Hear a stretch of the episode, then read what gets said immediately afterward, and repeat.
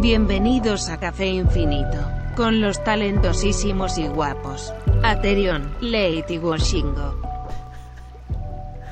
Otra semana aquí, chicos. ¿Cuántas llevamos ya? ¿Como seis episodios? Sí, Seis. seis hoy. Ajá. Mi proyecto más constante Sí. en la vida. No, pero...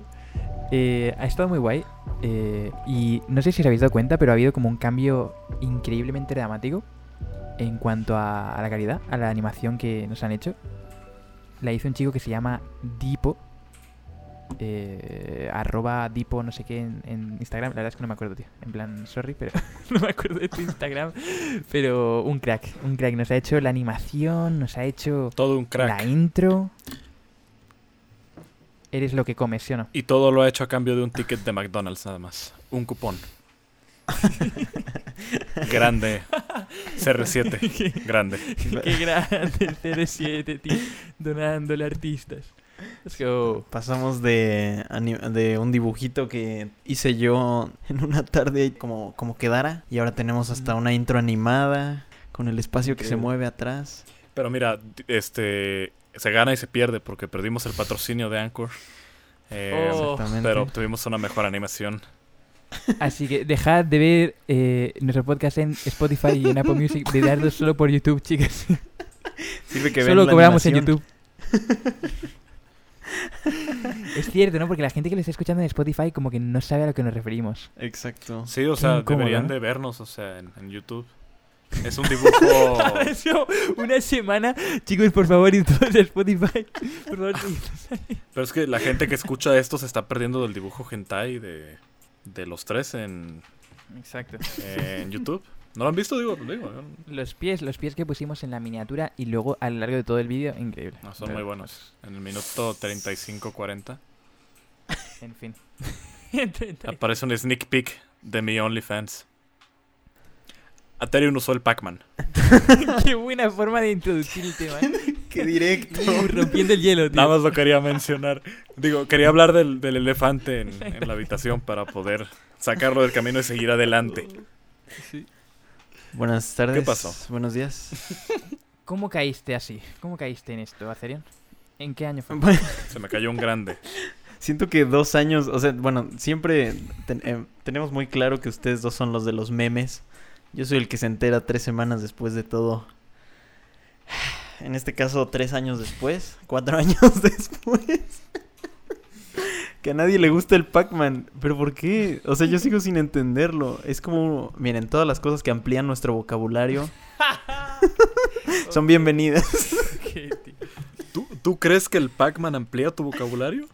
Ah, me acabo de meter en un hoyo más negro, ¿verdad? Hostia. Yo creo que Mira, hay formas de expresión visual.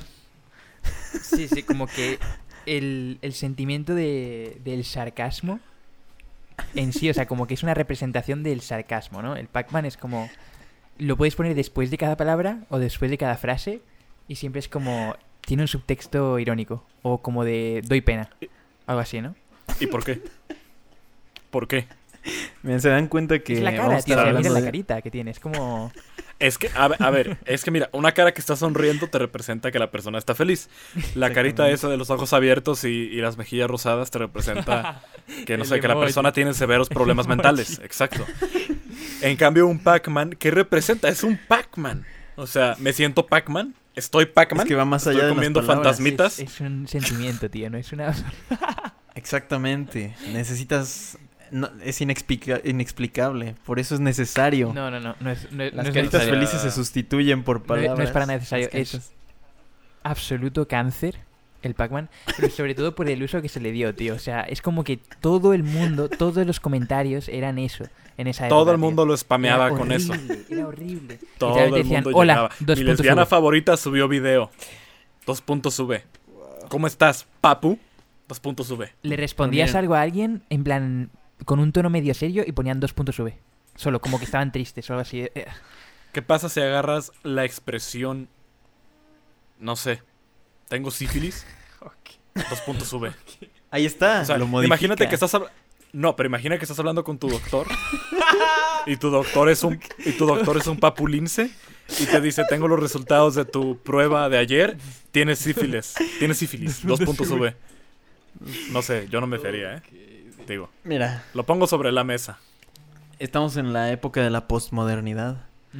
Em, no tiene nada de malo retomar cosas del pasado. Yo recuerdo que alguna vez lo tuve en mi banner, de hecho, ahora que lo recuerdo. Tuviste un Esto va, mal- de mal en peor, pero sí, en, cuando solía sí. hacer gameplays de Minecraft. tenía- Gente, ya no creo poder seguir este grabando Café Infinito, me causa mucho conflicto. Mira, en el 2016 hubo cosas muy oscuras en nuestros tres canales, así que Sí, sí, sí. deja de amenazar porque hay muchas cosas de las cuales Woshingo, ¿tú podemos nunca, ¿tú hablar. nunca usaste el 2.sube? No, ¿Nunca, lo has usado? Nunca. Tendrías, tío, ¿cuántos retweets pillaría un tweet de Woshingo solo poniendo 2.sube? Eh, yo creo que sería un experimento muy arriesgado. Tío, yo diría que Me atrevería romperías a? Twitter. Quizás no.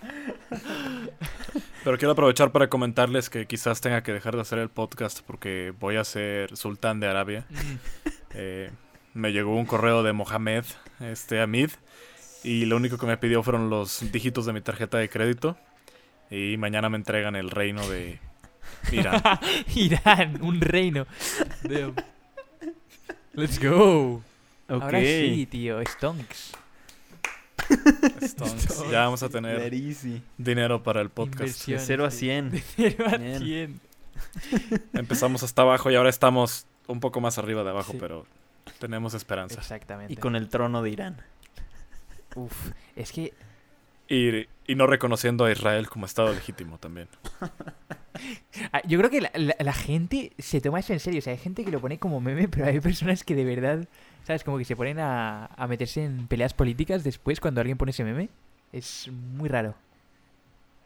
Hace rato vi un tuit muy interesante también donde decía, ¿se dan cuenta que nunca hay noticias sobre Noruega? Comienzo a pensar que no existen. Yo sí he escuchado, o sea, las que escucho son siempre como de. Es un país socialista que. Que va bien. Es como la única noticia que escucho, ¿sabes? Tengo un amigo que se ¿Estás fue hablando a vivir a mal? Noruega. No volví a escuchar de él. Era Noruega, ¿verdad? Entonces, ¿le va bien o le va mal? ¿Quién sabe? ¿En serio? Wow, qué raro. Si son socialistas. ¿Qué Mira. hablan?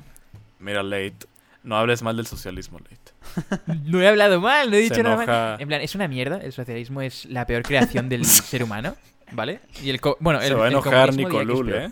El comunismo es peor y después está el socialismo, pero uf, o sea, Oye, se va a enojar la chica del video de OK Boomer, ¿eh? no sé, tío, es que el socialismo Ella apoya a Lo que Bernie. yo pienso es que el socialismo es un sistema que, uf, hablando de política en, en- en el podcast, ¿eh? Holy shit. Es un sistema que Somos premia multidisciplinarios. la mediocridad, ¿vale? No existe mérito, tío. No puede ser el primero porque es como, no, no, tío. No. ¿Por, qué, ¿Por qué lo intentas? ¿Por qué lo intentas si todos vamos a cobrar lo mismo, tío? ¿Por qué intentas ser mejor empleado? ¿Por qué intentas quedar primero en esta carrera? Si es que da igual, toma, trofeo para ti, trofeo para ti, todos cobramos lo mismo, todos ganamos lo mismo. No. Capitalismo full. Y eso inevitablemente te lleva a la mediocridad. Suscríbanse, estudié un año de economía. El socialismo no funciona, el capitalismo sí. Libre mercado, laissez ya está, tío, ya está explicadísimo. En Ahí dos está. minutos. Exactamente. Voy a hacer un video capitalismo explicado en tres minutos. tipo Wolf. Uh, no. Luego también nos preguntasteis eh, sobre la vida antes y después de YouTube. Es algo que yo creo que puede ser interesante de, de contar, ¿no? Pero es que yo Sí. siento que llevo casi toda mi vida en YouTube. No sé por qué, tío. Como que llevo tantos años ya, como 5 o 6 años. Es como que no me acuerdo de un momento en mi vida en el que no estaba pensando en subir vídeo. O pensando en meterme en Twitter. Llevas Yo desde sí. el útero subiendo videos. ok, tío. Nueve meses en un útero. ¿Realmente es tan malo como dicen? Útero, alguien- útero de 100 mil dólares versus útero de 10 dólares. ¿Diferencias? ¿Vale la pena? Yo siento que yo nunca he estado así. O sea, yo nunca me he considerado como youtuber, haz de cuenta. Es todo tan intermitente que Mm. siento que no tengo nada de experiencia. Todavía estoy como volviendo a aprender cómo funciona Ya. todo. Claro. Así pasé de videos de Minecraft a un video cada dos meses. A. Es cierto, tío. Es... A cómo hacer un sándwich. a- a cómo hacer un sándwich. Entonces, ¿cómo te identificas actualmente? Quiero asegurarme de usar el pronombre correcto. ¿Cuál es tu género hoy en día? ¿Por qué? ¿Por qué me haces esto, Shingo? Dos puntos V. Oh, No fue- no fue de- género. Dos puntos sube. Lo dijo, amigos, lo dijo. Lo dijo. Yo no tengo, yo no tengo pena de usarlo. No puedes usarlo en una conversación Exactamente. que no sea escrita. ¿Qué es eso? Exactamente. Dos puntos sube. Por- ¿Cómo, ¿Cómo dices eso? Exactamente por eso, por ser un, un- algo tan específico al lenguaje escrito, escrito en internet, ¿Atherion trae de vuelta el dos puntos sube? eso es lo que lo hace especial. Mira, Aterion 2.V. Aterion 2.V. mira, ¿qué, qué tenemos que hacer para que tuitees un 2.v?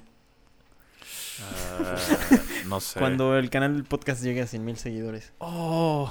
Va. ¿En serio? 100 mil suscriptores en el canal del podcast en 2020. Oh, tío, venga, pero... En 2020. Y, hay, y hay un Pac-Man 2020, tuiteado cabrón. por mí. Sin contexto, un Pac-Man Te tuiteado. juro, tío, te juro que me pongo a anunciar el puto podcast en todos mis vídeos, tío. Al principio. Como si fuese un, un anuncio, tío. Como si fuese lo del VPN. Lo del NordVPN, tío. Digo, por favor, seguidnos que si llegamos a los 100.000 subs, Washingo va a poner un 2.sube. Lo va a contratar Mm. Es que ni siquiera es que sea gracioso. El meme, o sea, para nada, no tiene ninguna gracia, pero verte a ti diciéndolo es... Yo creo que es que rompería el espacio-tiempo, tío. Creo que acabamos de romper una oportunidad perfecta de decir que cuando llegáramos a los 10 mil dólares en Patreon. Digo, lo pongo sobre la mesa, porque de subs no se vive, ¿eh? Digo, Anunciamos Ok, el plan. B. Lo llamamos ca- Dos Café puntos, Infinito. símbolo Café de Infinito dólar. dos puntos sube el nombre del Patreon. O no. No.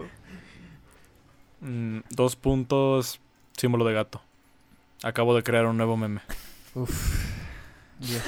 Pero ¿qué tal el, Úsenlo al final de sus oraciones. el 2.v girado 90 Tío, grados? Porque el, el dos puntos sube es como un agujero negro, tío. Absorbe. Estábamos hablando de la vida antes y después de YouTube, tío. Nos ha, nos ha llevado de vuelta por completo. Washingo, ¿tú qué hacías antes? Antes de YouTube. Es que tú también. Tú empezaste súper joven, tío. Uf, yo antes de YouTube, fíjate que... Bueno, yo tengo un video donde ya especificaba que antes de hacer videos para YouTube, yo ya hacía videos. Nada más que eran videos grabados en 240p con un celular que grababa con mis amigos de la primaria, en o sea, mientras andábamos en bicicleta. Ah, no manches, Wow. yo también. Algo súper tonto y súper torpe, ¿sabes? Joder. Pero... No sé, el, el caso es que, o sea, yo solía hacer eso, ese era mi entretenimiento, crear videos pendejos, este, con webcam o con, con un teléfono de 240p. Y, y lo disfrutaba bastante, o sea, yo creo que como que desde ya sabía de- que iba a ser youtuber.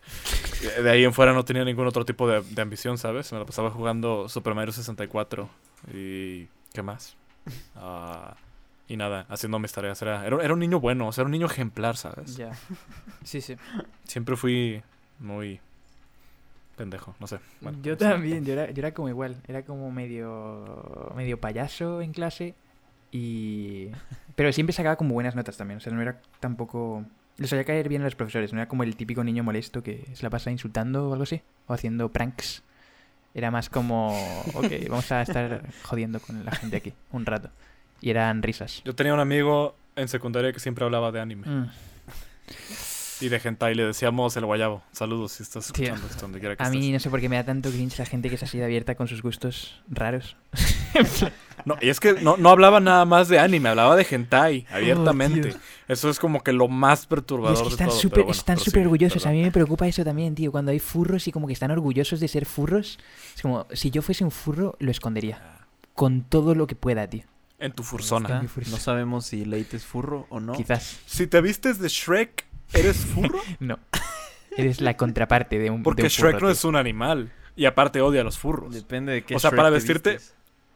El buchón o el Shrek Yo diría que estás en el mismo espectro de autismo a la hora de, de tu capacidad De mental. usar el Pac-Man, exactamente. Ok. Tío, me lo dices a mí como si yo lo usase. Yo no lo he usado en años tampoco. Que me llegan a mí Mira, personas otra a vez ya veces, regresamos al, tema del Pac-Man. me llegan personas a veces con fotos y screenshots de hace cuatro años en el que yo aparecía poniendo un 2.0 en algún comentario de YouTube. O en un vídeo, tío. En un vídeo de YouTube había una... Uf. ¿Por qué es tan duro esa controversia? ¿Por qué causa tanto... Es que es como humillante, tío. Es como cuando enseñan una foto tuya como la típica foto del colegio cuando te pillaban dormido con la boca abierta, ¿sabes? Y se burlaban de ti. Es eso, tío. Es ese equivalente. Es como, pues mira, lo hiciste, pero no sé. Ya ha quedado en tu pasado. Bueno. Aunque bueno, yo siempre tengo el barra baja cod en mi arroba de, de Twitter, así que también cargo conmigo ese, ese dolor, ¿no? Pero En el nombre está... Exacto, la tío. penitencia. la penitencia, tío, por haber sido youtuber de Call of Duty. God. Late Oh, God. tío. Deberías de subir un gameplay de Call of Duty para amenizar por los viejos No tiempos. puedo, tío. No puedo. Sí, ¿por qué pones Garfield en el fondo de tus videos? ¿Por qué no pones... aprovechas la marca, Mm. la imagen del canal? Es que Garfield Kart Pero es que es Garfield muy buen juego, tío. Es, es mucho mejor que Call es of mil Duty. veces mejor. Literalmente. Siempre caes en las Es mucho mejor que, que Fortnite, que Call of Duty, que Minecraft. Bro, bro, no aguanté, no aguanté que hace dos videos no dejabas de caerte en el mismo exacto punto.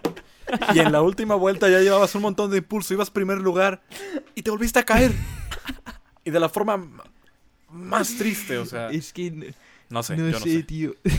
no, no me acordaba porque es como que te ponía la curva perfecta para derrapar y luego te ponían un muro enfrente y era como, what the fuck, tío, qué clase de... Eh, En el fin. punto entero de que fueran tres vueltas es que te aprendas. ya, ya lo sé. Aparte No, es lo es mismo que si, en todo. si- si estáis... Aparte, ¿qué sentiste cuando estabas editando el video y viste que caíste tres veces en el mismo? Me gusta, tío. Sabía que la gente iba a hablar de ello. Tuviste tío. que verlo más O sea, veces sabía que la gente iba a hablar de ello. Entonces ya te sabes, ya te sabes las pistas por excelencia, imagino. Porque vi comentarios en tu último video donde dijeron que fuiste de cero a crack en ese juego. Dijeron en el vídeo el- anterior el estaba cayéndose todo el rato y ahora está haciendo unos derrapes que flipas. Y yo, wow, está drifteando por la pista. Es que esos mapas del desierto estaban muy bien, tío. Pero el de la nieve no me gusta. No me gusta ese mapa, tío. Es muy complicado. Es muy complicado, de verdad. Es como que yo no pienso cuando me pongo a jugar esos juegos. No es como, oh, mira, voy a ganar, voy a quedar primero en el Garfield Kart. No, tío, yo doy la puta vuelta, intento derrapar todo el rato y ya está. Y había un muro de mierda enfrente y me choqué con él tres veces y me caí tres veces y ya está. Ok. Pero ¿por qué no? ¿Por qué no tienes amor al arte de Garfield? Exactamente. ¿Cuántas partidas juegas para, para conseguir el gameplay? Eh, en, en esa solo una. A la primera. Porque es que además está en modo súper fácil. O sea, hay como modo normal, modo fácil, modo súper fácil. Caíste en modo Y, fácil. y perdí, tío. Perdí que segundo. Pero fue muy Ok. deprimente porque además si te fijas yo voy más rápido. O sea, mi coche es automáticamente más rápido que los otros coches. nunca, nunca pueden adelantarme. Aunque ellos derrapen y hagan de todo, no pueden adelantarme. Pero perdí por caerme. Desarrolladores del juego de Garfield, cuando uno escoge la dificultad fácil es para que se caigan los demás, no yo.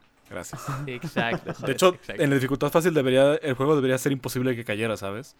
De que si caes automáticamente transportarte al, al siguiente punto y ya está. True. Pero a ver, ¿pagaste por Tomen ese nota. juego? Sí, Ok. pero eran 5 dólares. 5 dólares en Steam. La mejor inversión del mundo, ¿eh? Con, lo, con la monetización que hay en YouTube ahora, quizás hasta me sale rentable, ¿sabes? Gano por ahí 8 dólares con los 4 vídeos. Ya se pagó solo. Sí, sí, se pagó solo. Como los, los pantalones Gucci de, del Duki. Del Duque, tío. Se pagan solos. Literalmente, La otra Porque vez la está que escuché. gotea. Está que- La otra vez la escuché. Está Está muy buena la canción. No, no, sí, no, no puedo. Es buenísima, o tío. sea, tengo que admitir que sí, sí está ¿Escuchaste chida. la dualidad que había? Escuché la dualidad del ser. ¿Viste las alas de Ángel que salieron cuando También. lo estabas escuchando? Chicos, si no sabéis de lo que estamos hablando, La pregunta es que y la respuesta. Había un vídeo que vimos el otro día, eh, ya fuera del, del podcast, en el que un chico estaba hablando sobre, sobre Duki como haciéndole un- una reseña, ¿sabes? La típica. Y como que lo estaba romantizando demasiado. Y le estaba intentando dar una profundidad al vídeo que no la tenía. O sea, el vídeo estaba súper bien editado, era increíble. Seguramente muchos sabréis de qué Sí. estamos hablando. Pero después empieza a decir que hay una dualidad y que la mejor canción de Duki es Goteo y que es súper profunda y que... Uf, no sé, no sé. ¿Con quién estará hablando? ¿A quién estará diciendo esto? ¿A su novia? ¿A su padre? ¿A su madre? Exactamente. Este primer bloque funciona como una pregunta. hay alguien que se cuestiona algo, que tiene una necesidad que debe ser resuelta, y luego recibe una respuesta. Una respuesta que está llena de luz y de seguridad. Una respuesta que invita a seguir adelante a pesar de las dudas y los conflictos. Hay un diálogo en el fondo de la canción. Duki habla con alguien. No sabemos si habla con sus exparejas, su familia, la música o con él mismo, pero hay una crisis que busca ser resuelta. Cuando muy probablemente la respuesta real es que no estaba hablando a nadie ahí, simplemente llegó, se fumó un porro, ¿sabes? Y empezó a escribir. Exacto. O quizás Se ni siquiera escribir, quizá Gucci. directo al micrófono, ¿sabes? Sí, sí, sí. No, Ujú. estaba fumándose, ¡Ay, qué boteo! fumándose un porro, tío, y el, tío- el otro estaba... el productor estaba haciendo el beat y decía, oh, shit, suena bien. That's Me puse deep. la Gucci con deep. Pero la pregunta es, ¿qué le pagaste tú? ¿La Gucci o el shirt? Yo creo que el short de Nike, tío. No, Yo también. la monetización no da. la monetización La no da toallita para con la eso, que limpió el, el goteo. Exacto. Exactamente. eh, joder, iba a decir algo antes, tío. Em, se quedó paralítico en el baño. Ah, No, o- otra historia. Estamos trayendo muchas historias randoms, pero me gusta también este rollo. Muy dinámicos, chavales. Somos súper dinámicos. Sí, me, me compartieron en Twitter una, un artículo, pero ni siquiera sé si es real. No lo busqué en internet, pero dice que media hora sentado con su celular en el, en el baño y quedó paralítico. Termina mal. ¿Se acuerdan cuando este podcast había una propuesta de que fuera para verse en el baño, para escucharse mientras haces el baño? Salió mal, Yo tío. creo que hubiéramos dejado Mm, bien. Salió mal. No. Sí, se paró, se paró repentinamente luego de estar sentado mucho tiempo en un lugar ventilado, en un lugar poco ventilado. Y Sufrió una deficiencia de oxigenación en el cerebro. Uf. ¿Cómo, ¿Cómo vives algo así? O sea, ¿cómo se lo explicas a los demás? De que cuando pregunten, oye, ¿por qué tu hermano se quedó paralítico? No, tío. No quieres saber, bro. No quieres saber. No quieres saber. Me recuerda la historia del bro que se murió después de que se masturbó 42 veces. Oh, tío. Yo no, yo no sé Nunca cómo supe si fue real, posible, pero- tío. No sé si, no sé pero ídolo. posible eso, tío. CR7. Clásico. El Grande. 07, tío. Seguro que tenía el corte del Órale. 07. Pero Sí, es una noticia real. tendríamos que hacer eso, tío. Tendríamos que hacer el reto de café infinito. Hashtag eh, reto de café infinito en el que os quedáis sentados una hora en el baño escuchando el podcast y el que le dé un derrame Y cerebral café. gana. Ok, tío. A ver, combinación. Tienen que hacer del baño mientras están sentados, mientras escuchan el podcast, mientras toman café. Y aguantan la respiración. Y el- ven un video el del que- Rubius también. y escuchan Toy que goteo de, de este, bro. El Duki. Tío, no me puedo creer que, no lo conozcas a lo Duki. traemos al podcast. De verdad, Washingo. Has de, Duki has de es- ser un hombre de cultura, joder. Tienes que... Pues Duki es un artista del barroco moderno que, uff, no tienes idea. Factores. Facts. Oh, Dios, qué bueno. Kanye West se queda pendejo al lado de Duki. ok, tío. Sí, 100%. I love Kanye. Em, A ver. ¿Quieren que siga leyendo la noticia? sí, sí, dale. sí, está muy dura. ¿En serio? ¿Es, di- ¿Es en serio? Mira, el celular y el baño, una combinación peligrosa. Sang Tsong Jun, un hombre de 24 años que vive en Chongqing, China, Mm, China. quedó paralizado al permanecer demasiado tiempo en el baño. Era un adulto sano sin ninguna enfermedad previa al extraño suceso. Wow. ¿Cuánto baño- tiempo estuvo en el baño?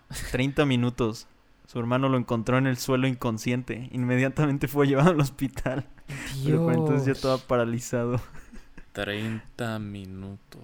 ¿Qué dices, tío? No es tanto, es la mitad de este podcast. Recomendación, no escuchen este podcast en el baño, no es recomendable que pasen tanto tiempo ahí sentados. Es que es por porque era muy pequeño, ¿no? Era muy pequeño el baño. Y lo- el olor a mierda. Mira, vamos 30 llegando minutos. como a la marca de media hora. Entonces, párense, vayan a tomar aire fresco. Estírense, nos pueden llevar en su teléfono, en audífonos, no salgan de su casa, tomen agua. Eh, no lean la historia del vagabundo con, Con Thinner. con la rata con Tiner, por favor, no la lean. Yo quiero leerla ahora, tío. Me habéis metido muchas ganas. Sí, ya. Es mala, pero si, si quieres leerla en este podcast, adelante. Pero es... co- prosigue con precaución. ¿La leo? Vale. La leemos. Lo que pasa es que creo ¿Qué que, dicen- lo que pasa es que creo ¿Qué que tú la lees fans mejor. del anime? Quiero que la leas tú, tío. Es que me gusta ¿Yo? cómo narras. Sí, sí, sí. No me sentiría muy bien diciendo eso, pero a ver. Eh, Historia de la rata con Tiner, ¿o no? Necesitamos una intro cu- cuando, cuando vayas a narrar algo o a leer algo. Puede ser la, la, la canción esta de 20th Century Fox, pero con flauta distorsionada. bueno, flauta que no sirve. Hecho. Hecho.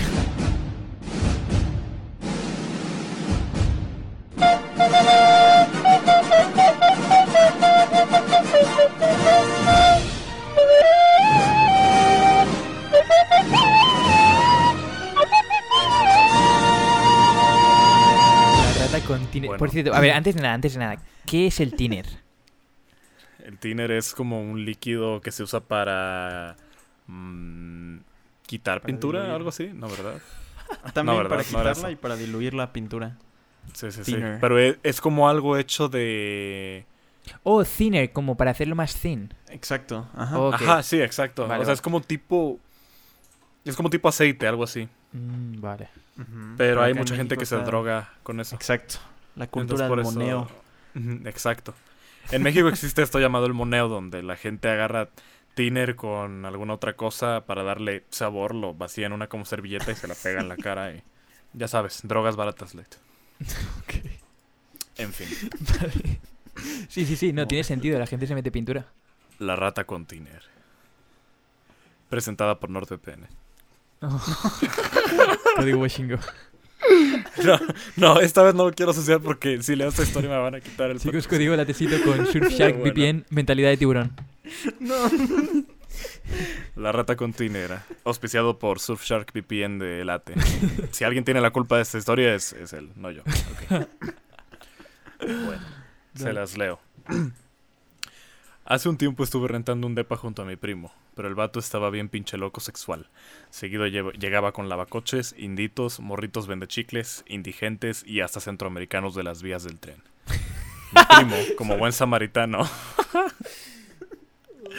les daba de tragar, los dejaba bañarse o hasta les rolaba ropa o tenis.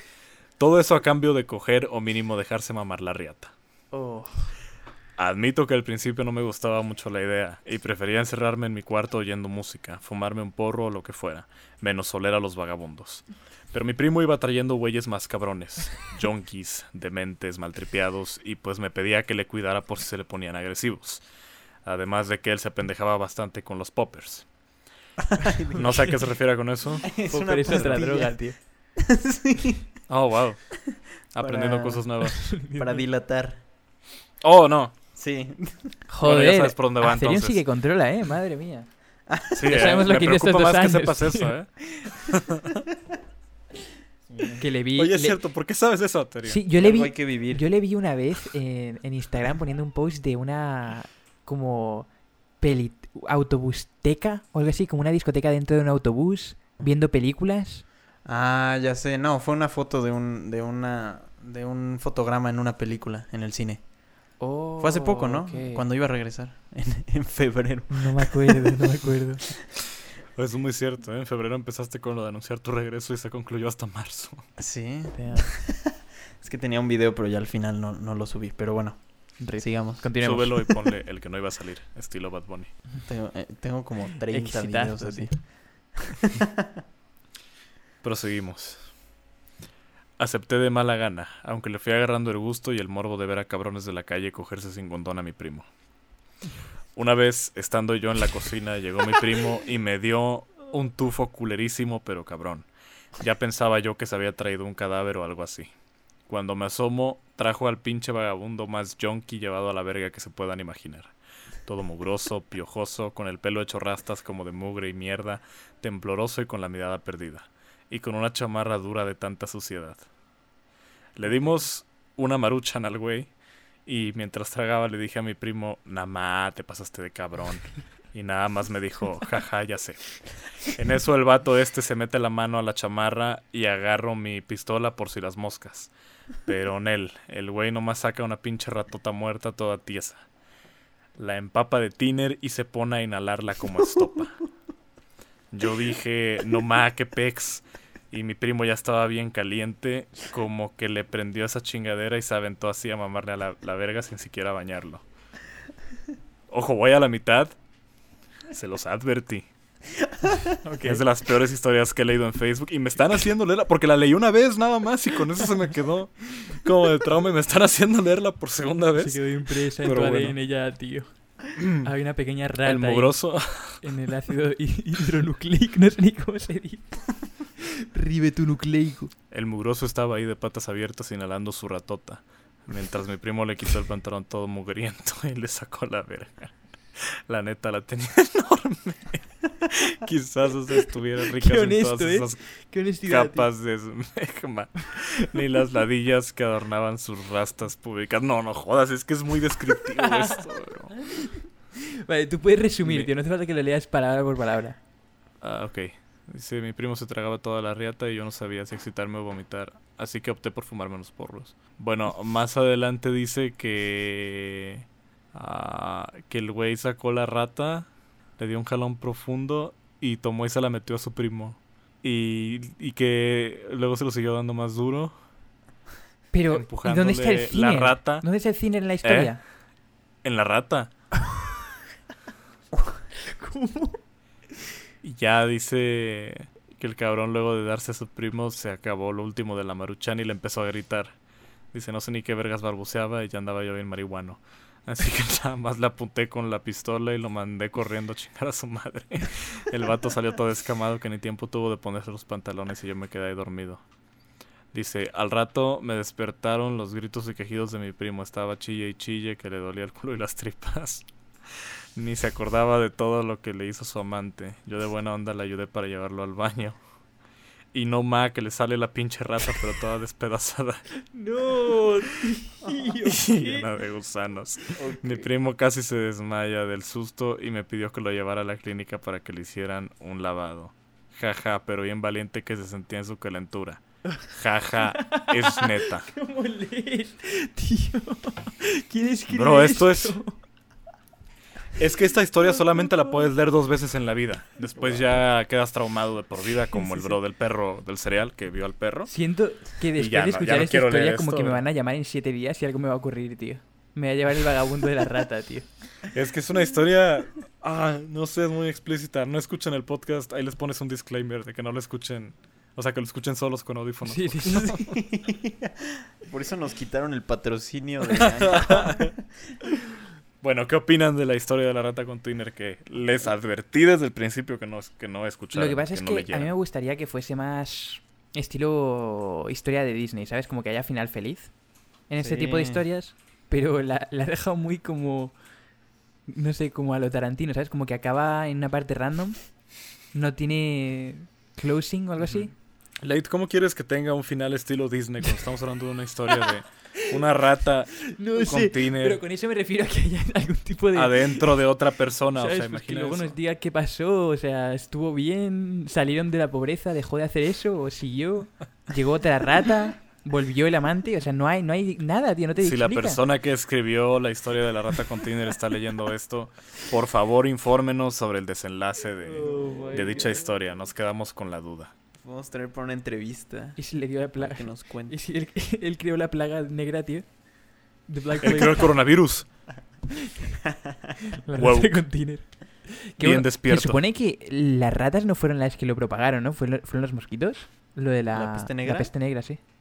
No, si fueron las ratas, ¿no? escuchado que las ratas. ajá. Yo escuché que eran los mosquitos. Que sacaban sangre de las ratas y luego picaban a los humanos. Ah. O piojos, creo.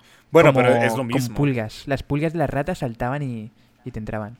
O no me acuerdo si habían como mosquitos que picaron a las ratas y luego las ratas tenían em, pulgas y luego las pulgas saltaron encima nuestro. Y así se Debe ser muy divertido en las fiestas, Late. Jesus, man, leave some pussy for the rest of us. Pussy for the rest of us, man. Estamos debatiendo aquí lo que es eh, pues la razón El por la que se socialismo. creó el, el coronavirus. Yo creo que es una buena razón. O sea, lo de lo de que hayan cero casos en China no me sale. No, no tiene sentido. No, no, le veo, no le veo respuesta, tío. De verdad. Hablando serios, ¿Por qué no? Mírale el lado bueno, tendremos más años de anime. Ya sé que el anime es japonés, ya sé que es japonés, pero me gusta aventar todo lo oriental en el mismo saco. tendremos más años de, de K-pop, amigos. ¡Yay! Viva el K-pop, me gusta mucho BTS. Sí. Me gusta mucho su canción Chinkun Tú hiciste un vídeo sobre el K-pop, ¿no? Sí, pero nada más hablo de BTS. ¿En serio? Oh, pero bueno, es el único Es que no grupo, conozco nada más sobre K-pop y la gente Es se lo enojó mucho por eso, pero exacto, pero La me dieron la razón al final. Sí, aparte la industria es horrible, Es que es raro, los tío. explotan. A mí me da muy mal rollo eso. Siento como que no tienen sentimientos. Todas las disqueras son malas hasta cierto punto. Alguna vez vi un documental de Jared Leto, bueno, de 30 Seconds to Mars, que se llama Artifact. Lo recomiendo mucho, donde explica que la mayoría de disqueras tienen un modelo de negocios que consiste en endeudar al artista lo más posible para que al final ni siquiera con las ventas de su disco pueda pagarle a la disquera. Wow. Y entonces así se queda deuda tras deuda tras deuda hacia los siguientes álbumes. Algo explica de que la disquera le da un préstamo al artista para hacer el álbum. Eh, la- el artista hace el álbum y se publica y ya genera cierto dinero, ¿no? De ese dinero la disquera primero agarra el avance de dinero que le prestó al artista. De ahí cobra la distribución de los discos. Eh, por los de viniles por los que más cobra, porque algunos se llegan a romper en el, en el envío. Entonces fabrica además de eso si se rompen. Pero dice que ese viene especificado como gasto por rotura y que ese gasto también viene en distribución digital. Entonces él ahí explica que ya nada más como que se están aprovechando de que pueden hacerlo para meterlo, porque cómo se va a romper Sí. algo- una canción que publicas en Spotify. Y de hecho, ¿por qué te cobran? O sea, no, les, no te están cobrando por poner una canción en Spotify, pero bueno. Ya. Entonces dice que también luego se cobran los videos musicales, eh, etcétera, etcétera. Dice que muchas veces termina quedando el artista en deuda con la, con la, con la disquera. Wow. Bueno, hay disqueras malas. Pero en el caso del K-pop creo que es diferente porque creo que ahí aparte, no sé, los obligan a, ¿sabes? A nunca mostrar ningún tipo de faceta negativa, nada controversial, eh, a siempre quedar bien con sus fans, eh, a dar más conciertos de los que es sano mentalmente. No sé, la industria del K-pop es muy, muy oscura. Es que es muy raro, tío. Es como. Aparte te controlan también nivel. como que... Sí, te controlan como tu peso también y cosas así. Wow. Por eso muchos K-popers, ya sabes, caducan. Por rápido. cierto, yo creo que lo más importante que ha ocurrido estos últimos meses, Adele ha bajado de peso. ¿Lo habéis visto? Yay. Adele ya no está embarazada como por los últimos cinco años. Uf, Pero no es como la segunda vez que baja de peso en como no cinco sé, años. es que raro. a- a mí me, me- me- me causa mucho conflicto eso porque de repente me decían, bueno, veían fotos así en Twitter como de, ah, del bajo de peso y se ve así. Y yo ponía algo como de, yo la veo igual. Y alguien me respondía como, eres un pendejo, está embarazada. Y siempre decían lo mismo. O sea, siempre que decías algo mal de Adele era como de, déjala, está embarazada. Y es como, no sabía que te embarazaba cinco años. ¿Qué dices? Perdón. Wow, no lo sabía. Y ahora Twitter se enojó porque bajó de peso. Porque había gente que se estaba alegrando sí. por ella y estaba diciendo, no, Así pero de es que maravilloso es Twitter. tienes que aceptarte como eres, no tienes que dejar que la sociedad te diga que estés más flaca. Ah, Jazz no. Queen. Pues mira, todas las personas que se quejaban de eso ya tienen la contraparte, que es Sam Smith. Él al contrario está poniéndose cada vez más, más bola. Cierto, ¿no? Es verdad. Sí. De hecho, por ahí vi que había- es- existe la teoría de que Sam Smith y Adele son la misma persona, pero es, eh, ni siquiera voy a hablar sobre eso porque... Tío, de verdad, no sé de dónde sacas estas historias. No sé de dónde sacas todo esto. Sacas todas las historias raras que existen y te las sabes. What the fuck. Yo creía que yo consumía internet, tío. Yo me lo inyecto, aparentemente. Es otro nivel. No, es que creo es donde que... me entero de todo. ah, no sé, tú te la pasas mucho en Reddit o algo así. Sí. Ya, sí, en Reddit es donde se comparten todas esas mierdas y 4chan y todo ese rollo. Yo es que nunca fui Yo antes mucho, pensaba- me- no sé. Es que yo antes pensaba que las cosas llegaban a Twitter, se quemaban, y cuando eso pasaba llegaban a Facebook, y luego se quemaban ahí. Pero ya me di cuenta que antes de llegar a Twitter todavía están, están, en Reddit. Reddit. Sí, sí, salen en Exacto. Reddit y luego, bueno, a veces en 4chan, ya no tanto, pero sí, sobre todo Reddit y después Twitter. Alguien, alguien roba un post viral, luego pilla como 4.000 retweets y luego ya Facebook, cuatro años después. El eh, ciclo de, de la alimentación, ¿no? Sigo pensando en por qué Aterion sabe lo que es un popper. Un podcast. Un popper. Ah. pues No trates de desviarlo. eso no te lo enseñan en Reddit, ¿verdad? Lo enseñan en Reddit. Me imagino que tampoco te lo enseñan en cine, pero no sé por qué lo sabes. No creo yo que ahí lo enseñen, digo. Eso te lo enseña la vida. No. ¿Qué tal si tú eres el que posteó de forma anónima la historia del vagabundo?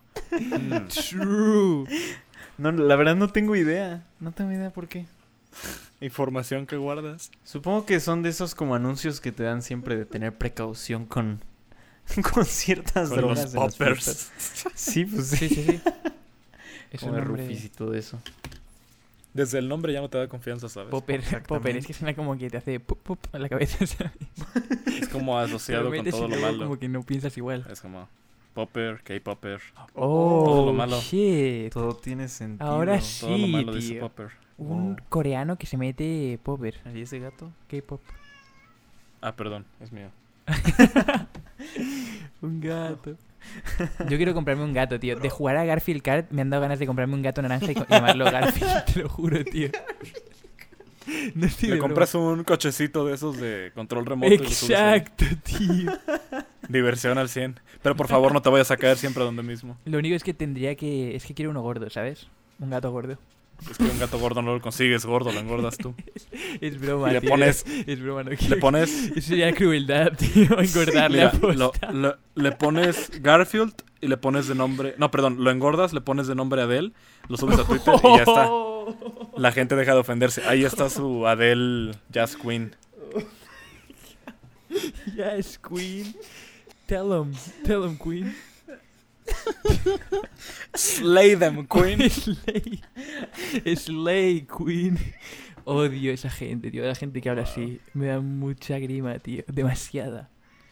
Yo diría, que eso es, Ariana yo Grande. diría que eso es peor que usar el 2.v, ¿eh?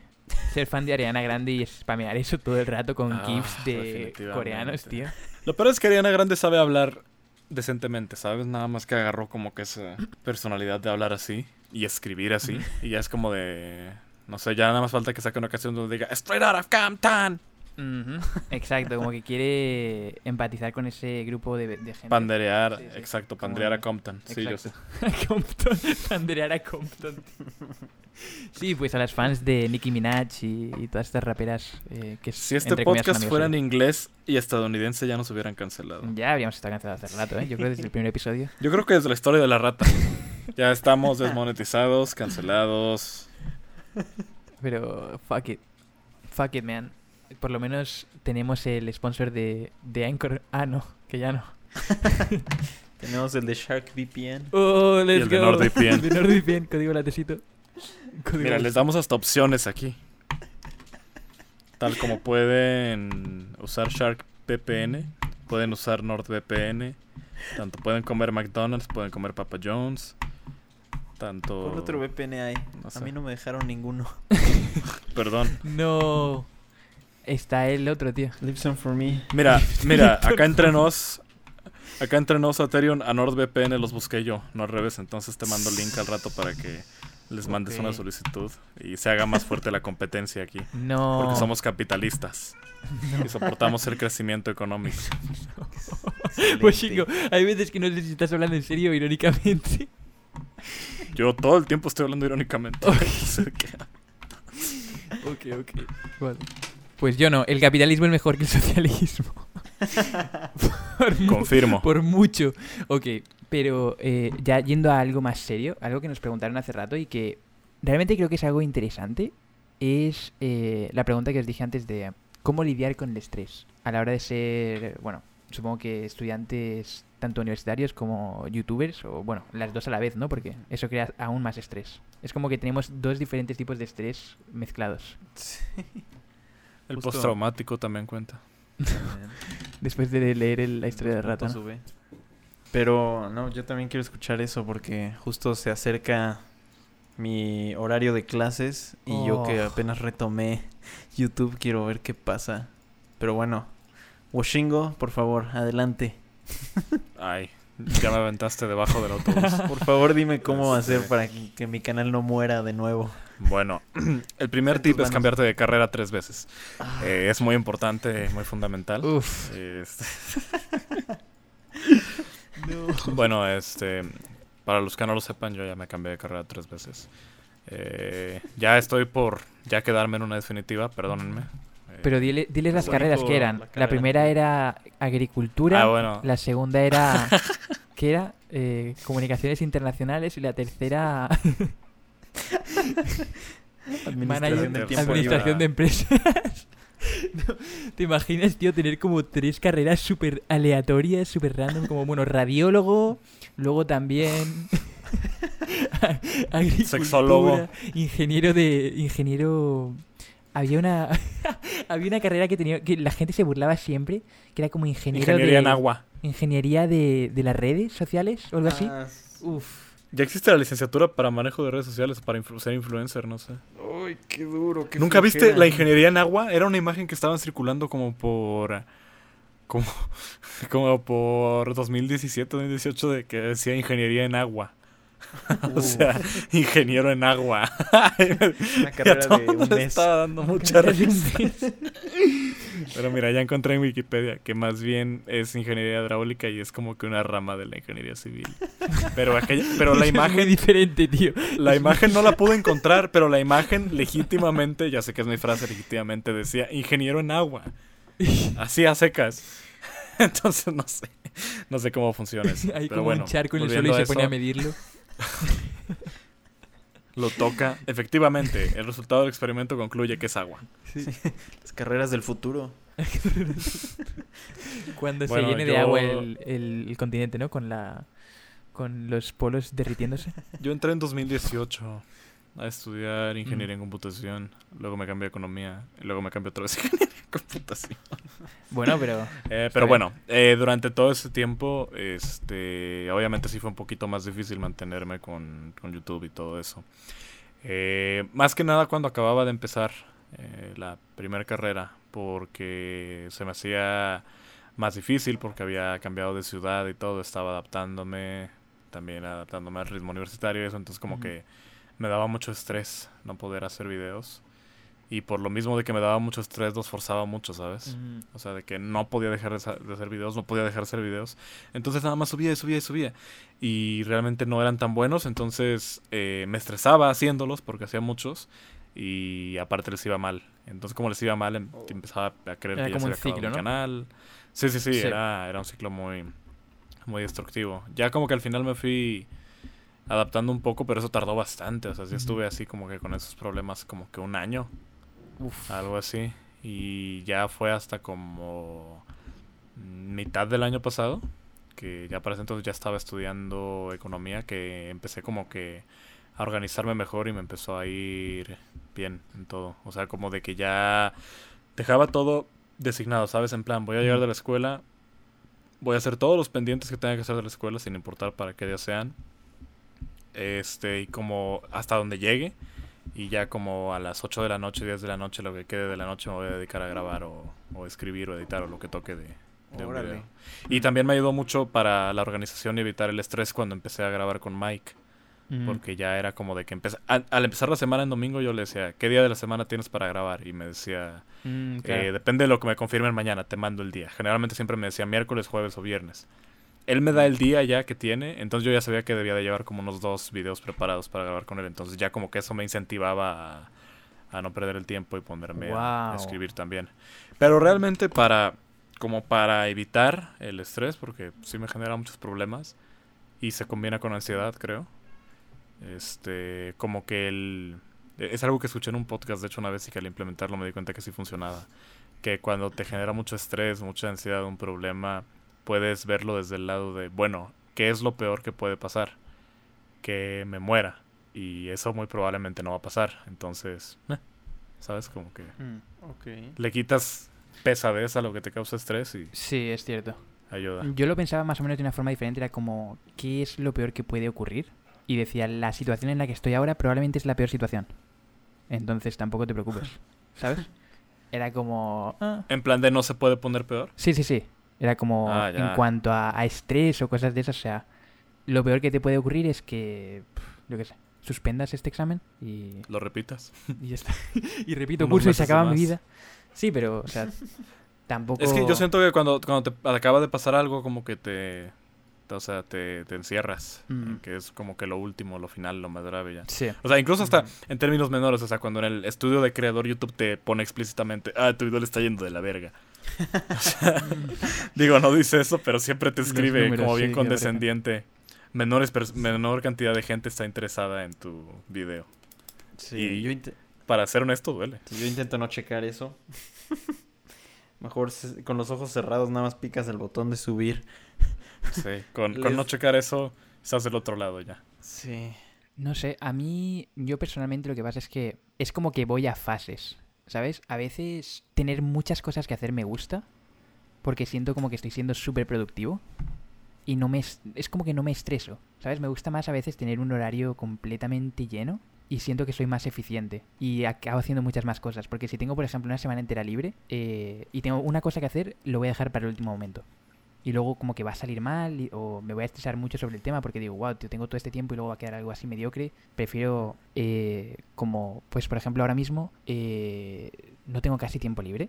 Estoy trabajando entre semana todos los días, de lunes a viernes, como de 11 a 8, luego por las noches hago directo, como de 9 a 1, 2 de la mañana y, y luego me despierto pues a trabajar y ya. Y es como que no hay tiempo para pensar, ¿sabes? No hay tiempo para tener estrés, por así decirlo. Pero también es algo que también puede llegar a ser destructivo, porque luego pasan como, yo qué sé, un mes y medio, dos meses seguidos de esa misma rutina y mi cerebro ya está como que quiere explotar.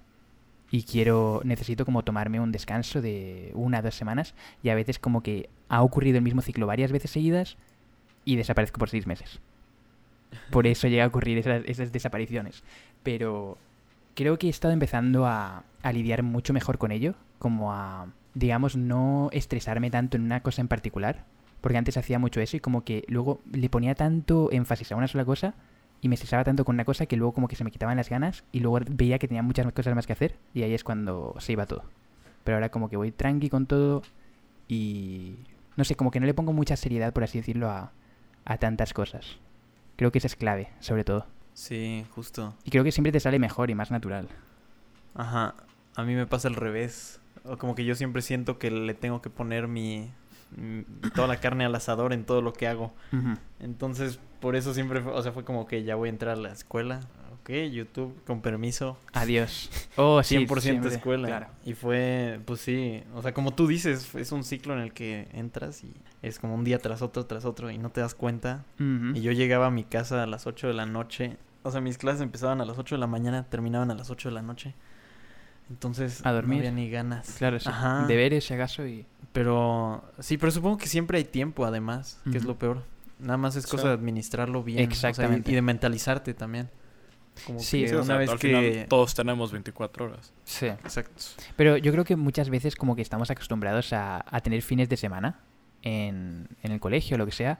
Y es como que nos acostumbramos a pensar que tener tiempo libre es tener un día entero libre. Si tienes como dos horas libres entre una clase y otra, realmente yo no veo eso como, como tiempo libre. ¿Sabes? Es como que... Porque tienes ese estrés de que en dos horas vas a tener que estar en otro sitio o vas a tener que estar haciendo otra cosa. Para mí, de hecho, ese fue como mi, mi tiempo más productivo. Mis meses más productivos fueron porque en mi segundo semestre de, de cuando estaba en economía tuve un horario que metí que tenía bastantes huecos, ¿sabes? O sea, de que horas libres al menos unos tres días de la semana. Y de que eran a veces dos módulos y eso significaba tres horas libres como tal realmente. Entonces, pues bueno, me iba a, al, o sea, me llevaba a mi computadora y me iba a, a alguna zona. tenía- había como zonas especiales para, para estudiantes donde pues había mesas así, entrabas, podías usar una computadora de ellos, usar la tuya y buen internet y todo y ya. Y justo ahí me sentaba, me ponía a escuchar podcast y hacía las tareas que me quedaban pendientes o que podía hacer.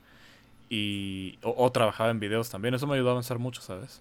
O sea, creo que, que también eso es algo que muchas veces la gente como que no aprovecha bien. O sea, de que tienen, una- tienen horas libres en la escuela y como que, ah, bueno, me voy a quedar sentado en el pasto antes de entrar a, Y ahí es a donde... clase otra vez y no haces donde llevo lo que estaba diciendo Acerion. O sea, si tú tienes, por ejemplo, un horario como que te lo planteas bien y dices, vale, tengo de esta hora a esta hora libre, en vez de estar, yo que sé, viendo vídeos en YouTube, voy a hacer eh, todos los deberes y así luego tengo por lo menos un par de horas libres en la noche y, y puedo hacer lo que quiera. Yo, Y, yo no tengo un horario específico porque siento que te frustra también el tener que seguirlo siempre y no siempre vas a Ujú. poder. Entonces como que lo que implemento también es de que tengo algo que hacer, pues, lo voy a hacer y hasta que acabe, entonces hago lo, lo demás que tengo que hacer. Ya si no tengo nada que hacer, pues ya descanso. Ujú. ¿A poco Casi sí? nunca pasa. Exacto, esa sensación de no tener nada que hacer, yo Eso se creo siente que muy bien, tío. casi no ocurre. Sí. Yo, yo siempre tengo como esa sensación de culpa de que cuando no tengo nada que hacer, entre comillas, siempre hay algo que debería de estar haciendo. Sí, de- eh, y, y eso también me, me lo... Bueno, los dijeron en algún tweet de que habláramos de eso, de la productividad tóxica en la cuarentena. Ah, también. De que desde que empezó cuarentena yo también caí en mucha depresión porque, o sea, realmente no podía hacer gran cosa, eh, pero a la vez me causaba conflicto saber que no estaba haciendo eh, gran cosa. Mm. Recuerdo que por eso también metí un curso en línea o algo así, pero de repente, o sea, no, no tenía ganas de hacer un video y pensaba, pero debería hacer videos casi diario porque es cuarentena y, Ya. Sí. y no, o sea, son pensamientos que a la larga como que te, te terminan consumiendo. Sí, ¿sabes? O son sea, destructivos. y, y terminaba no haciendo nada, pero sintiéndome mal. Y Mm. creo yo que no hacer nada y disfrutar no hacer nada solamente se gana cuando ya estuviste, Cuando has por ejemplo, todo. toda una, claro, toda una semana llena de actividades, acabaste Sí. todo, todo está terminado. Ajá. Solo entonces puedes estar sin hacer nada, pero estar tranquilo. Sí. Porque si solo estás sin hacer nada todos los días, te pones a pensar, quizá debería estar haciendo esto. Y piensas y piensas y piensas y no lo logras. Y es, eso es, es, un, es un pensamiento muy triste porque yo me acuerdo que cuando éramos, bueno, por lo menos cuando yo era pequeño, era como que veía el, los tres meses de verano como, oh, Dios mío, let's go, ¿sabes? Tres meses en los que no tengo que hacer nada, cero responsabilidades, no sé qué, no sé cuánto. Y te das cuenta de que ahora, o sea, eso probablemente no vuelva a ocurrir nunca. O sea, porque nosotros mismos como que nos metemos en la cabeza, tenemos que estar haciendo algo. Quiero tener algún proyecto, aunque sea, yo qué sé, artístico o lo que sea, pero necesito un mínimo de estrés para poder seguir. Si no me deprimo o voy a estar, yo qué sé, tío. Yo creo que la depresión llega muchas veces sobre no tener disciplina y no tener como Sí. Algún tipo de, pues eso, como un estrés, un, un objetivo, un propósito que estás haciendo. Por muy simple que sea.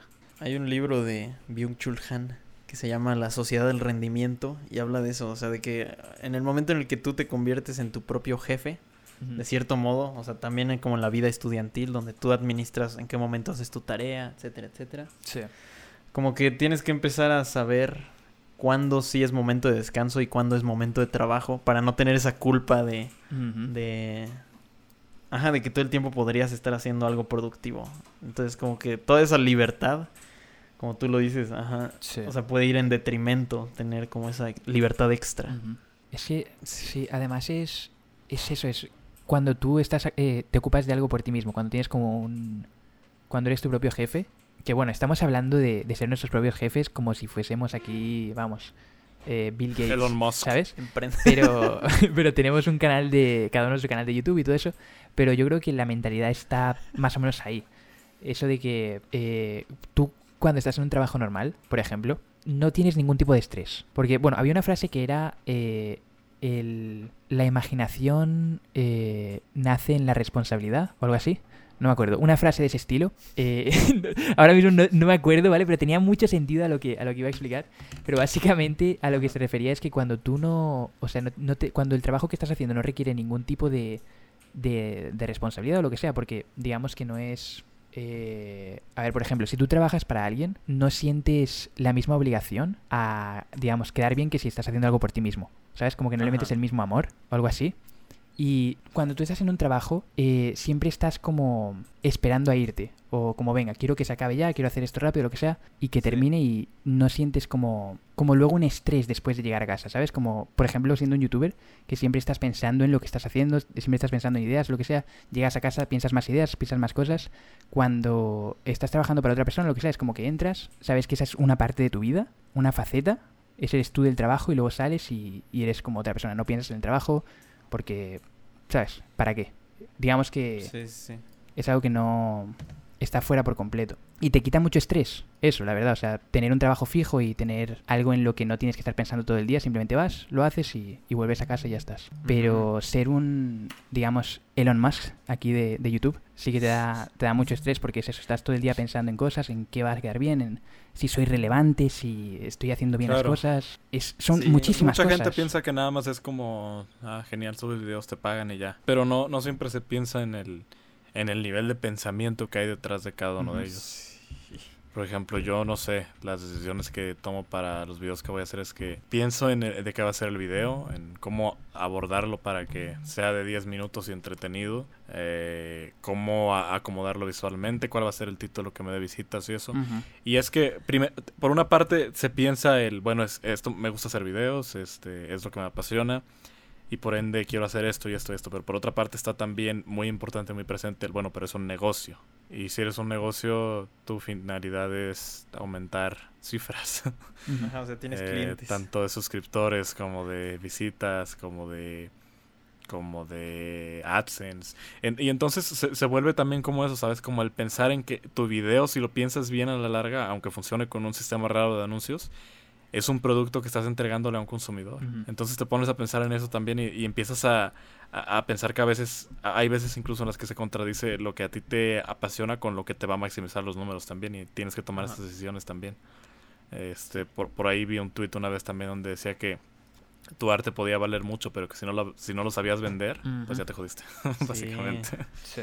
Y, y también es- eso se tiene que pensar, entonces, o sea, no, no quiero sonar muy mamador, porque claramente no, no, no, todo lo que uno sabe es como experiencia que va agarrando uno de lo que hace, pero terminas como que pasando de lo que era hacer un video y editarlo, terminas haciéndote como que full time, este, por así decirlo, mercadólogo, este, eh, no sé, Sí, todas sí. esas cosas que tienen que ver con vender algo, eh, con analizar las analíticas de YouTube también, terminas siendo estadístico también. Ajá. Entonces eh, implica muchas cosas. O sea, que yo, o sea, yo, yo lo entiendo, digo, no es algo especial de YouTube, porque si lo piensas bien, todo se relaciona con todo. Pero siento que para un canal nada más es mucho. Para una persona, todo lo que se tiene que Ajá. tomar en cuenta. Creo que justo Casey Neistat en algún momento lo escuché decir en una entrevista que a mí me pareció muy interesante, que es, o sea, el momento en el que haces videos en YouTube, pues tú eres al mismo tiempo la persona que, de cierto modo, como guionista, eres el camarógrafo, eres el actor, eres el editor y además eres el de marketing. Sí. Entonces como que tomas todos estos puestos, Exactamente. todos estos puestos y eres un y lo más probable es que seas menor de edad, además. Sí. Hay, hay mucho, mucho trabajo de YouTube que se hace ni siquiera como creando videos, ¿sabes? Que se hace a través de mails con marcas, de otro tipo de cosas. Hay mucha parte que tiene ni siquiera que ver directamente con el video en sí, que también implica. Sí, entonces, inclu- o sea, cada video como que no se ve, pero cada vi- video, por más bobo que sea, requirió al menos sus buenas 10 horas de trabajo. Bueno, depende. No sé. No, sí, Pues los sí. videos de Luisito Comunica Sí, es verdad, ya. se ven retracto. muy... se- no, no, no, se ven muy torpes, pero estoy seguro, estoy casi seguro de que fue idea de algún agente suyo de su, de su empresa. Sí, yo también creo. O sea, y, y es como dijiste en tu video de cuando las cosas se vuelven tan empresariales. O sea, por ejemplo, Luisito, yo, yo siento que no es como nosotros, de que le puede llegar Shark VPN a su correo y decir, ah, va, voy a hacer un correo. O sea, yo siento que para Luisito Comunica tiene que hacerse una propuesta de marca con cierto dinero designado, que se haga su empresa y que la aprueben como 10 personas. Y al final van y le dicen, ah, vas a hacer esto. Y él es como de, ah, ok, y ya. O sea, yo, yo siento que es muy industrial ya eso. Ujú. Pero Justo como lo yo creo que, tú. sobre todo en vosotros dos, es otro- volviendo a, a, a lo del tema de estrés, es otro nivel ya porque es como que no solo tenéis que preocuparos del canal de YouTube, de cómo va y todo eso y estar todo el tiempo pensando en ello, sino que también tienes eh, después tu vida personal, vamos, porque eres un chaval de... somos chavales de 20 años, y eh, el colegio, o sea, la universidad, que son carreras que no son, o sea, no son una broma, tío. Estás en ingeniería de, de, ¿de qué? ¿De, de ordenadores? Agua. Computación. De- pues eso. Perdón. Y hacer un cine, o sea, son cosas que requieren muchísimo tiempo, muchísima energía y luego encontrar el tiempo para, para hacerlo todo, salir luego con tus amigos porque tampoco quieres estar todo el día ahí dentro de tu casa, Ajá. supongo. Ahora ya Sí. pues toca, pero en sí normalmente debe ser muy difícil. Yo es que no voy a la universidad, fuck it. Pero, pero bueno, ten- ten- trabajo tengo también. un trabajo que le, que le dedico mucho tiempo, sí. Pero es lo que os digo, o sea, por ejemplo, no es lo mismo que. O sea, no lo veo igual que ir a, a la universidad, porque es algo que yo veo como que voy, eh, me meto en ese mindset de, mira, tengo que hacer esta actividad, es como brainless, digamos. Aunque esté pensando en lo que digo y estoy como resolviendo cosas dentro del trabajo, no es lo mismo que algo que realmente a mí me vaya a afectar de una forma enorme, ¿sabes? Digamos. O sea, no es como decidir si voy a hacer este vídeo de este tema, si voy a poner este otro título, si voy a hacer un vídeo de Minecraft de repente, porque me apetece, que puede tener, digamos, una eh, repercusión en el canal, que vaya a ir muy bien, que vaya a ir muy bien, que se vaya a ir a tomar por culo todo. Es como, bueno, esta cosa va a salir bien o va a salir mal y si sale mal, pues sale mal y ya está. Y da igual. Y luego llevo a mi casa y de relax porque ahí se acabó. Pero, ¿cómo lo hacéis? O sea, ¿qué, qué intent... Porque, bueno, yo creo que a Cerion le queda un poco difícil responder porque él no hacía vídeos Si yo no lo cuando hago. iba al colegio. él directamente dice, fuck, fuck YouTube. Pero Washingo sí que me sorprende mucho, tío. Y eso de que haya pasado por tres carreras diferentes, que siga teniendo ganas de quedarse en la universidad, por muy difícil que es y por muy estresante. Y, por seguir- muchos años hasta que acabe. Exacto, tío. Es como que estás meti- metiéndote a ti mismo en un, en un ciclo de, de dolor y te gusta y lo sigues haciendo. Y continúas. Y tienes. Sí, y los vídeos son buenos, tío. Es como, holy shit, what the fuck. ¿Sabes? Porque podrías hacer cualquier contenido de mierda y ya está, spamearlo. Sí, pero es como, no sé, como con lo que te sentirías bien, ¿sabes? O sea, es como de, pues disfruto mucho YouTube, o sea, lo, lo disfruto tanto como, pues como a- acto recreativo que, que te genera cierta pasión hacia el mismo, como, como negocio también. Este, pero bueno, o sea, yo siento que eso no te limita necesariamente a, a que te encasilles en ser youtuber toda la vida. Entonces, pues, como tengo diversos intereses, es que pues termino como que centrándome en tener esas carreras. O sea, no tanto porque las vea como que con esa carrera ya me voy a ser un experto realmente en el tema. Siento que las carreras más que nada te ayudan a despertar interés en cosas para que ya como Sí. que tú te vayas desarrollando más en eso después. Entonces, o sea, entre, si te das cuenta, al final de cuentas he estado en tres carreras, pero como que en- me he brincado entre dos nada más y tengo mucha intención de hacer esas dos. Este, y es nada más por eso, por mero interés, ¿sabes? O sea, de, de, de querer entender, de entender más sobre, sobre esos temas, de querer este, saber cómo funcionan, cómo son, de qué se tratan. Y siento que eso como que como que te añade a tu persona, ¿sabes? Te hace sentir mejor contigo mismo. Muchas veces he dicho, o sea, existe una gran posibilidad de que si sigo con YouTube cuando termine mi carrera, ni siquiera la ejerza, ¿sabes? O sea, siga con YouTube, pero ya tengo la satisfacción de que sé sobre y que si quisiera ejercerla podría hacerlo alguna vez. O sea, como que son habilidades que vas añadiendo a ti mismo, o sea, como en un juego cuando desbloqueas Sí, claro, claro. habilidades. Como en el Garfield cuando te toca la tarta, ¿no? Exacto. Que nunca la tiro. Según ellos, nunca tiro las habilidades que me tocan. En fin, desperdiciando oportunidades, ¿sí o no, chat? ¿Sí o no? ¿Sí o no? Como- sí, Sala de comentarios. Oh, pero Gran analogía. igualmente, Acerion, tú planeas, tú planeas también continuar con YouTube, ¿no? O sea, yo te veo fuerte ahora. Sí, esa es la idea. Te veo fresco. Te veo muy fresco. Ah, es que tenemos que parar ese chiste porque, o sea, mucha gente hasta me criticó por lo de que me dijeron, no, Washingo es un pana fresco. Y es como de, pues, Tío, a mí. güey, ¿qué es tiene que de malo? Es que no es malo. O sea, da, da cringe usarlo a veces porque ya se quemó mucho en internet. Sí. Pero, pero es bueno. O sea, de repente, o sea, cuando ya pasó cierto tiempo no escuchas, te da risa. O cuando te agarra y que no te lo esperas, te da risa. O sea, en el de anterior hace rato yo me de la risa. Es que yo ya Entonces, hace, hace tiempo que dejé eso de, del elitismo a la hora de hacer bromas y de memes y todo eso. Porque siempre era muy, era muy aburrido, tío. O sea, todo el rato como, oh, esto ahora sí hace gracia. No, ya se ha quemado, ahora ya no hace gracia, no vamos a ¿Y usarlo. dos puntos sube? No sé cuánto. El dos puntos sube es que ya es otro nivel, tío. Eso ya. Ese es algo que no se puede usar, tío. Es algo que ya es ok, ya veo. por cultura general. por cultura general, tío. Pero me refiero sobre todo en cuanto a, a, por ejemplo, memes que salen un día y al día siguiente ya están quemados, según X personas, Ajá. ¿sabes? Porque ellos dicen que ya se ha quemado. No, tío, pues deja que lo disfrute la gente y ya está. Pero obviamente llega un punto en el que se queman y si lo haces, pues la gente se va a reír de ti. No te vamos a insultar porque es como, bueno, pero van a decir, oh, ¿en serio? yo creo que se quema porque lo escuchas una y otra y otra vez y naturalmente Exacto. te deja de dar risa. Sí. Es como Pero también hay algo, canción hay algo en, chistes malos, ¿sabes? sí. Sí. Ah, sí, es, es como cualquier canción pop. O sea, de repente yo recuerdo que hace unas, unos, unos meses todo el mundo estaba obsesionado completamente con esta canción, ¿cómo se llama? La Tusa. Sí. Y dime, ¿quién Sure. habla de esa canción hoy en día? Sí, ya se murió. Nadie. Por completo. Y tuvo sus cientos de millones de reproducciones en Spotify en todos lados. La, la que la escribió se hizo millonaria, ya sabemos, ok. Pero hoy le preguntas a alguien y es como, ah, sí. esa canción". O sea, ya, ya nadie habla de eso, ya nadie se acuerda. Exacto. ¿Sabes? Sí, sí, sí. Y es como que si intentas usar un, me- un meme de eso de Tusa o lo que sea, no va a hacer gracia. La gente lo sabe, no... Quizás te insulten, te digan, wow, tío, eso está quemadísimo, lo que sea. En ningún, en ningún momento fue gracioso, ya de por sí.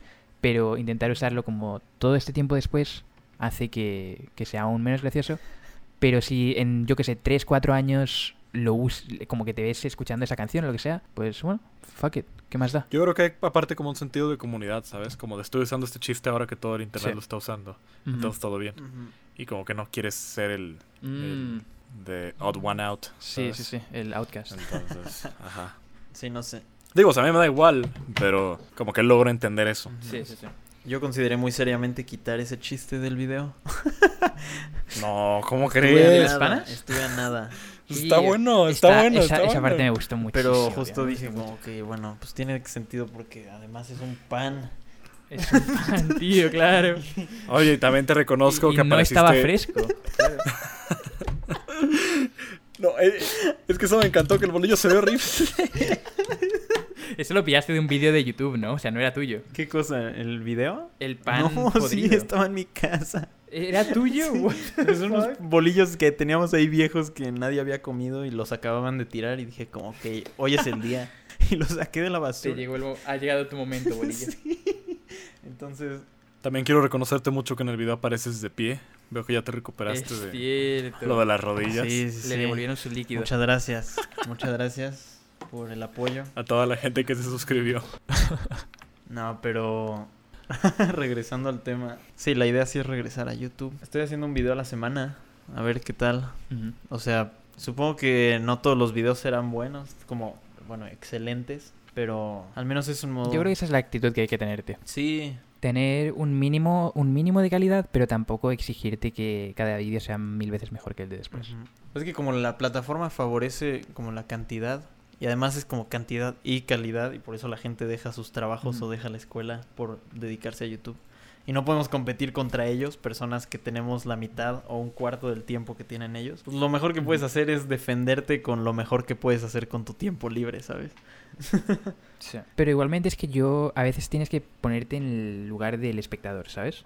O sea, tú si estás aburrido en cuarentena, porque nosotros lo vemos como un proyecto enorme y que va a salir, yo qué sé, digamos, un vídeo buenísimo cada mes y medio o lo que sea, digamos, con el tú del pasado, que subió un vídeo muy bueno, pero era cada, cada mes o lo que sea. Es como que si te pones a pensarlo eh, empíricamente, hay personas que ven ese vídeo, son 10 minutos y está muy guay. Pero luego dicen, bueno, ¿ahora qué? ¿Ahora qué voy a ver? Y necesitan ver más contenido y consumir más contenido porque no tienen nada que hacer realmente. Entonces, muchas veces a, a la gente le caes bien tú como persona. Y solo con escucharte, aunque no estés diciendo nada que tenga, digamos, muchísimo valor, lo que sea, con que sea un vídeo normalito en el que estás hablando de algo, tampoco tiene que ser una obra maestra, a la gente le va a gustar. Sí. Y, y eso es algo que nos tiene que quedar claro, yo creo. Sí, justo. Además es una bola de nieve. Cuando no subes video en una semana, luego dos, luego tres, como que cada vez van subiendo las expectativas y es como que con qué video voy a regresar. Exacto. Sí, porque la gente cree que llevas ese tiempo trabajando en un video. Exacto. Claro. Y es como, no, lo hice ayer. Exacto. Sí, igual por eso, o Me sea, estaba preparando mentalmente. ajá, uno a la semana es un gran ejercicio, o sea. Sí. Yo lo veo igual. Simplemente como un ejercicio, algo que intento hacer y, y ya está. Sin Y pretensiones. si lo ni- haces por 21 días se te convierte en hábito. Sí, Ya ¿no? llevo más de un En mes. este caso por Ya 21 casi. semanas. Ah, 21 Ah, semanas. entonces ya, ya es hábito. Uh. Es hábito, pero en tiempos de cuarentena donde no tengo ninguna sola clase en línea. Uf. Sí, pero creo que Sí, la mejor estrategia es incrustar como el canal de YouTube lo más posible en mi vida diaria y que genere la menor cantidad de fricción hacer un video de YouTube. Que no sea Mm. como investigar a un youtuber, ¿sabes? Como tres, tres semanas para hacerle un video, sino pues ya aprovechar el hecho de que estoy estudiando cine o de, o sea, cosas así interesantes de mi vida y ponerlas ahí, o cosas chistosas, etcétera. Sí, siento que se hace más llevadero cuando lo relacionas. Más sos- O sostenible. sea, yo en algún momento pienso hacer también algo relacionado con, no sé, alguna de mis tantas carreras. como de, no sé, o, o sea, pero como que buscar una forma de explicar algún tema así interesante, pero con lo que uno sabe de, de su carrera, de su área. Siento que es lo interesante. Qué podcast tan profundo. Sí. Sí, hemos empezado, hemos empezado muy meme y hemos acabado muy profundo. Empezamos leyendo la historia del tiner de la rata y acabamos hablando de cómo... La, estrés. dualidad del ser humano, tío. Ahora es cuando hay que dibujarnos las alas, como a Duki. La primera mitad del podcast fue la pregunta y esta fue la Y respuesta. la siguiente la respuesta. No, Forman no, un no. ala. Ex- Exacto, exacto, tío. Estábamos esperando a que se fuesen los, los que iban de serios, los, los más especiales, ¿sabes? Estábamos esperando a que se fuesen diciendo, wow, qué basura, tío. Estaban hablando de la rata, del tiner. ¿Qué, cojo- ¿Qué clase de podcast es este? Y ahora cuando se quedan los reales, los que de verdad sabéis que el contenido más valioso está aquí a la mitad y el final del Los podcast. verdaderos intelectuales Es que se los quedaron... Exactamente, hasta los verdaderos esta fans parte de Ricky Morty. Gracias. Pues sí, pues sí. ya, fue un- ya fue más de una hora. ¿En serio? Pues, Sí, pero bueno, chicos, entonces gracias por haber visto el podcast entero. Lo vamos a dejar aquí. Y hasta la semana que viene ya. ¿no? sí, Adiós. todos los lunes. Episodio 10 siete. 10 de la mañana. Gracias por escucharnos. Café infinito. Enviadnos cosas al hashtag Café Infinito Podcast para que eh, lo vayamos leyendo. En plan, preguntas o temas de los que queráis que hablemos. Si se os ocurre algo el lunes por la mañana, el miércoles por la tarde, enviadlo y así pues no se os olvida y lo podemos Va. ver. Pues muchas gracias por escucharnos. Nos vemos la próxima semana. Gracias muchas por escucharnos. Chao.